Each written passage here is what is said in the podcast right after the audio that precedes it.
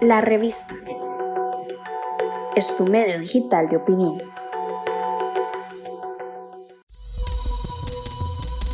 Cada 9 de agosto se conmemora el Día Internacional de los Pueblos Indígenas, en reconocimiento a la primera reunión de trabajo de las Naciones Unidas sobre la población indígena que tuvo lugar en Ginebra en 1982. En nuestro país quisimos saber el sentir de este pueblo y por tal razón les pedimos sus percepciones a Mariana Delgado y Pablo Sivas. Para los indígenas tenemos muy poco conocimiento sobre el Día Internacional de los Pueblos Indígenas. Muy pocas personas realizan algunas actividades alusivas a este día del cual los indígenas que habitamos en los territorios indígenas tenemos muy poco conocimiento. Para conmemorar en primer lugar el 9 de agosto, los indígenas lo recordamos con mucho dolor y tristeza la arrastrada de los líderes indígenas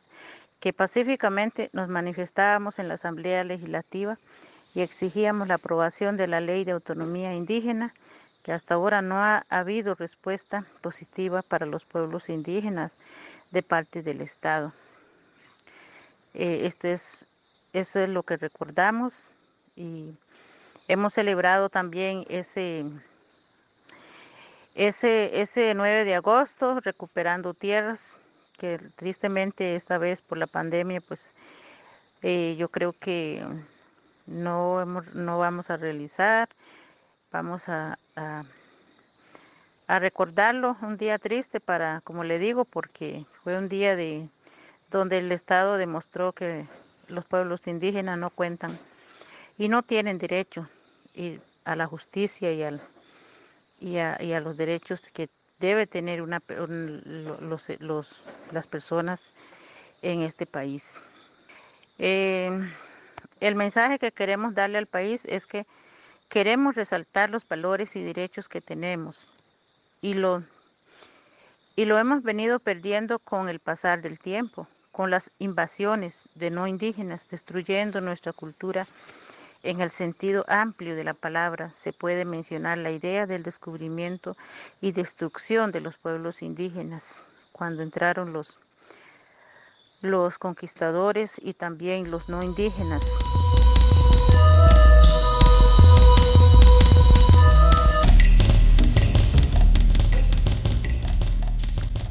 La importancia de los pueblos indígenas sobre el 9 de agosto, Día Internacional de los Pueblos Indígenas, realmente eh, no, no tengo mucho conocimiento. O sea, y real, la situación la pude visualizar mucho más eh, el día, el 9 de agosto del 2010 que nos sacan arrastrado de la Asamblea Legislativa donde estábamos en una lucha por el derecho a la tierra, el derecho a la autonomía, y el derecho a que la Asamblea aprobara un proyecto de ley. Eh, y ni siquiera que lo aprobara, era que lo este, sometieran a discusión para la aprobación o, la, o el rechazo o el archivo de ese proyecto, ya que la Asamblea Legislativa llevaba de más de 20 años de tener ese proyecto ahí en la corriente legislativa y no se hacía absolutamente nada. Eh, la decisión ese día fue eh, impulsarlo, vista que ya, bueno, como digo, veníamos conociendo eh, el Día Internacional de los Pueblos Indígenas y que el Estado costarricense pues reconociera que si tiene reconocido un día a ese nivel, pues los pueblos indígenas se respetaran y que se llegaran al trabajo de decisión y al trabajo de no solamente estar en un papel, sino que realmente se cumplieran los, los hechos de que el Estado habla. Entonces nosotros hablábamos del derecho a la autonomía, el derecho a la protección de los pueblos indígenas eh, desde ese proyecto de autonomía. Ese proyecto de autonomía era un proyecto eh, muy eficiente, hecho por nosotros, y desde la cosmovisión de pueblos indígenas, de cómo se deberían recuperar las tierras, cómo se debería vivir la cultura, cómo se debería de, tener nuestros derechos eh, que como pueblo nos pertenecen.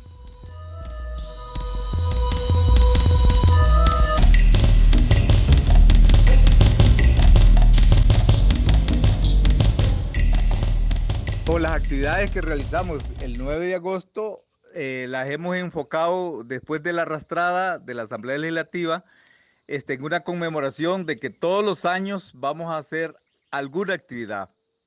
y alguna actividad que tenga que ver con la realidad de pueblos indígenas que vivimos y desde ahí hemos fomentado el proceso de la recuperación por las vías de hecho. Aunque estas recuperaciones nos llevan a, a un destino de, de, que se convierte en violencia porque los no indígenas se creen los dueños de nuestras tierras y desde ahí este, pues, nos han agredido, nos han maltratado, nos han humillado y inclusive este, han asesinado a dos hermanos indígenas en este proceso. Desde ahí es que como el Estado nunca ha devuelto nuestras tierras, realmente para que los indígenas estemos bien o estemos en un buen vivir, el Estado tiene que devolvernos las tierras y tiene que eh, dejar de perseguirnos el Poder Judicial, porque también cuando las, hacemos las recuperaciones, en todos los procesos se judicializan y los indígenas tenemos la peor parte. El Estado costarricense debe reconocer a través de los tres poderes que las tierras nos pertenecen, que estas tierras son nuestras, que están escritas en leyes, en decretos y un sinnúmero de actividades por lo cual nos pertenecen y tienen que devolverlas. Si no, seguiremos el proceso de recuperación.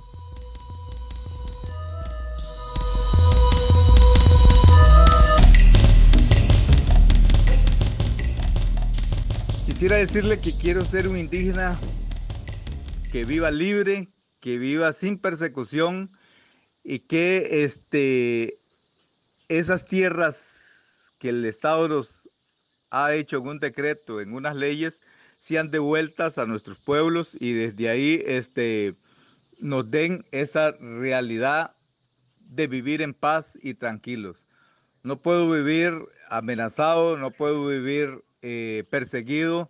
por defender mi derecho eh, al Poder Judicial, que ese bueno, Poder Judicial dejar un mensaje, eh, busque y realice las actividades de acuerdo a nuestras leyes, de acuerdo a la jurisprudencia internacional que, que existe en el país, donde el país es firmante de todas esas, esas leyes y que se respete la vida de todos los indígenas que luchamos y defendemos nuestro derecho. Que el pueblo costarricense en este día 9 de agosto, Día Internacional, eh, haga un, alto y, realmente eh,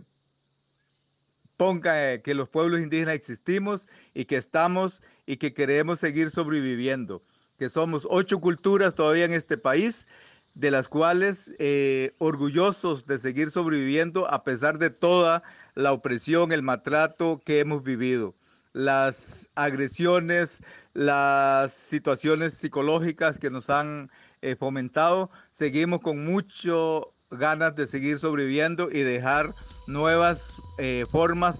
de vida para las futuras generaciones.